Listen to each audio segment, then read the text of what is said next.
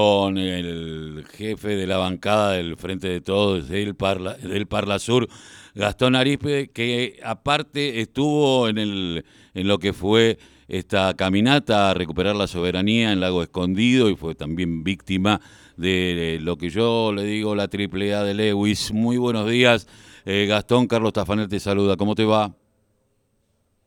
Hola, Bien, gracias por llamar.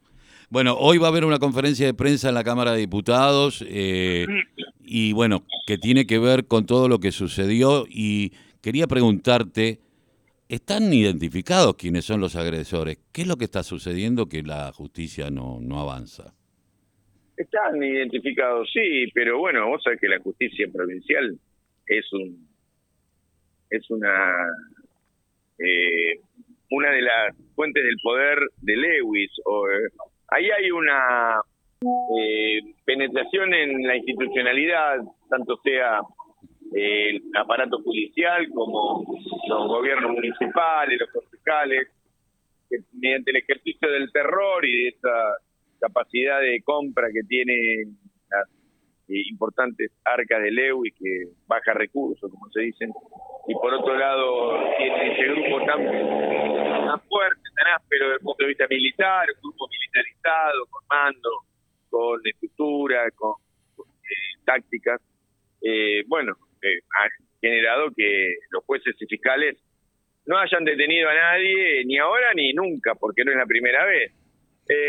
los Pucci, el clan Pucci el clan Montero es eh, un, séquito, son séquitos grupos familiares eh, que tienen mucho tiempo ahí adentro y que han sido siempre bandoleros en la zona, que después lo compró Lewis porque los Monteros le compraron a ciento y pico de pesos la hectárea eh, en los años 90 de tierras malavidas, o sea, de propiedades fiscales, y pero bueno, siempre siguieron ejerciendo el dominio territorial mediante el ejercicio de la violencia. Así que los jueces y los fiscales tienen pavura en la zona.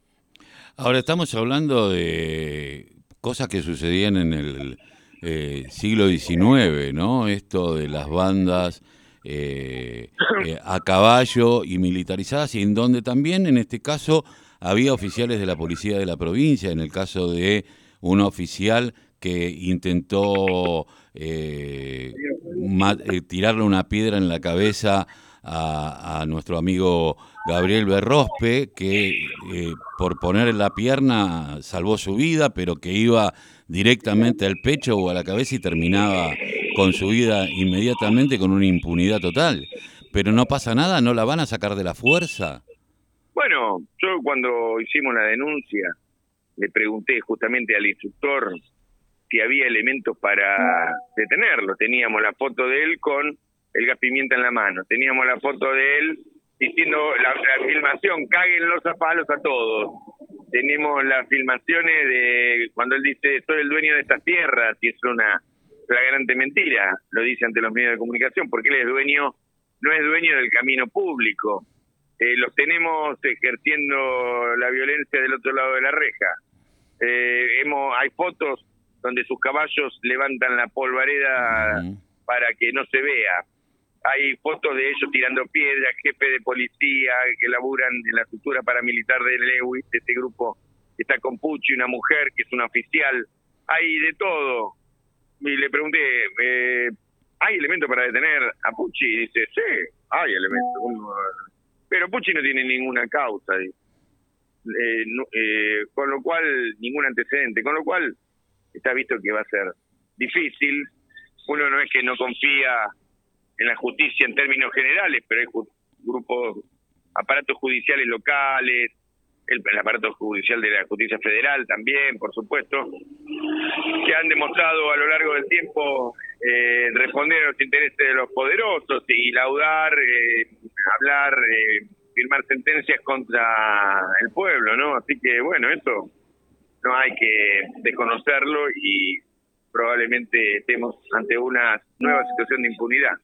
Eh, vos sabés que yo no puedo dejar de pensar eh, que en estos grupos parapoliciales eh, en lugares como Rosario y como Buenos Aires, como vimos este últimos días que mataron a una nena de cuatro años, los grupos narcos siempre están vinculados a la policía y a poderes eh, reales, ¿no? El último cargamento de cocaína salió del puerto de Vicentín, no estamos hablando de, cosas raras.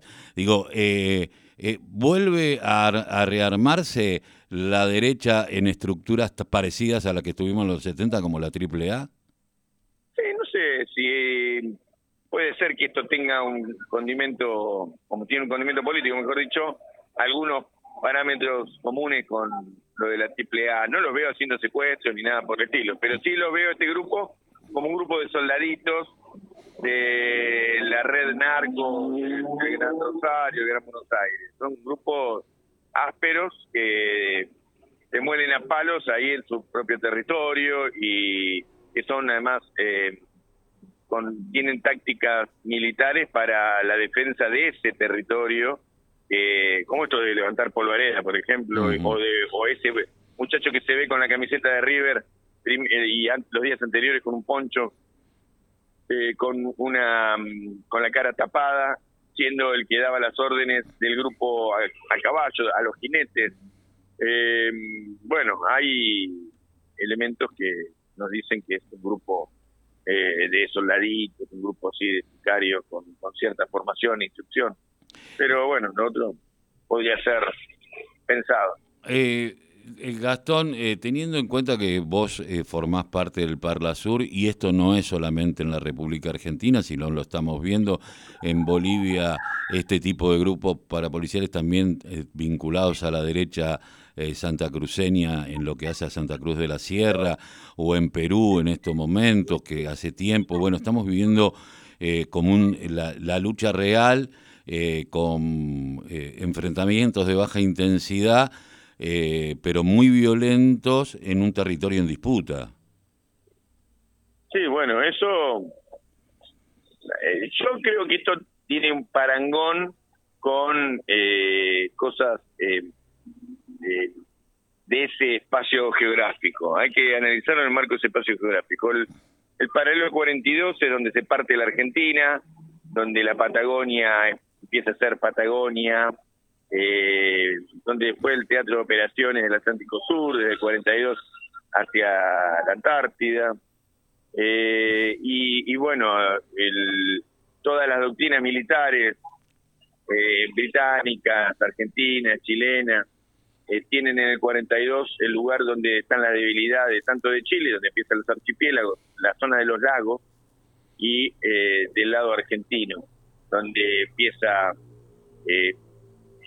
termina Neuquén y Río Negro y termina y empieza la Patagonia más austral. Así que es el lugar donde Lewis hizo su pista sobre el mar y es el lugar donde Lewis tiene este lugar seguro contra la cordillera en la frontera con Chile. Allí hubo operativos, en el marco del operativo Soberanía, en el 78, diciembre del 78, el 23 de diciembre del 78, estuvimos al borde de una guerra y el ejército argentino había acantonado eh, tropa en este lugar y en otros lugares más o menos cercanos, porque era ahí donde había eh, que construir posiciones seguras, partir la, partida Chile. Y los chilenos también tenían ahí pretensiones eh, de intervenir, defender y, y, y, tener, eh, y lo tenían muy presente al, al 42. Con lo cual, qué sé yo, luego del 78-79 y luego de la guerra de Malvinas, que haya aparecido un británico eh,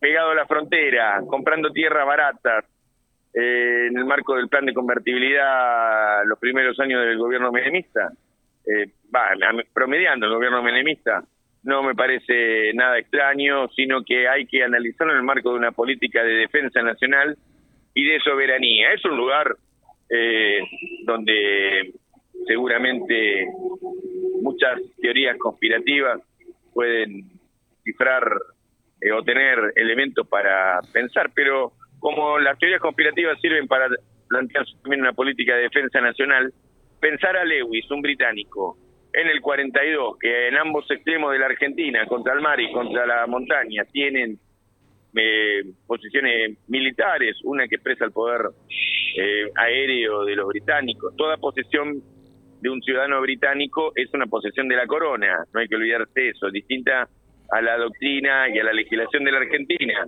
Los británicos hablan de propiedad privada, pero ellos, sus posesiones son eh, posesiones de la corona. Eh, y bueno, eso tiene que ver con la doctrina eh, geopolítica de Mackenzie y de otros que desde Locke en adelante inclusive fueron haciendo la, la, la, la juridicidad de Occidente. Ellos tienen, todos sabemos, objetivos sobre la Antártida, sobre las Malvinas y sobre la Patagonia. Así que hay que mirarlo desde ahí. Es algo que es inadmisible exista en eh, territorio argentino.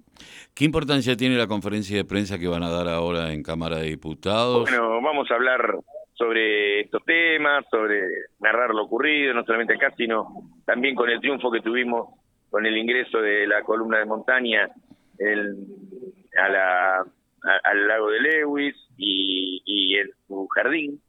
Eh, así que vamos a contar todas las avatares y experiencias.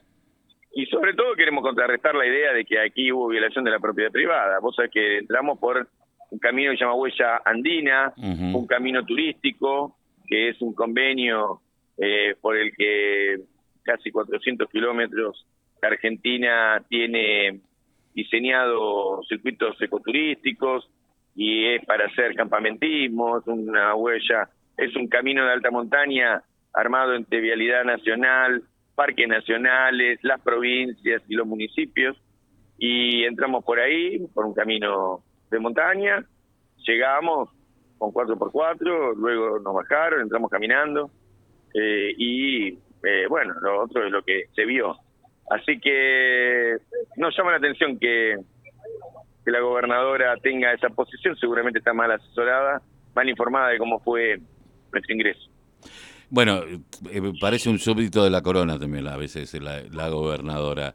Eh, por lo menos súbdita de un súbdito, eh, lo cual lo la convierte en, algún momento el nivel de cipallismo es, bastante importante, ¿no? y hay que estar atentos a esto porque no esto es recién el comienzo. Esto no va a parar, eh, por supuesto, el seguir reclamando el año que viene nuevamente, ¿no? No, no vamos a ganar, yo no me cabe ninguna duda. Ha quedado al desnudo eh, las atrocidades que se cometen en la zona y el mal ejercicio de, o el ejercicio de la violencia que tienen ahí en el lugar. Así que no, no me cabe ninguna duda que esto va creciendo y, y vamos a tener triunfos. Bueno, Carlos, te tengo que dejar porque... No, por supuesto. Te agradezco mucho, Gastón, que hayas pasado por la radio de la UNSB y por FM Bueno 93.9. Gracias. un abrazo. Gracias. Abrazo. El presidente del bloque del Frente de Todos en el Parla Sur y el militante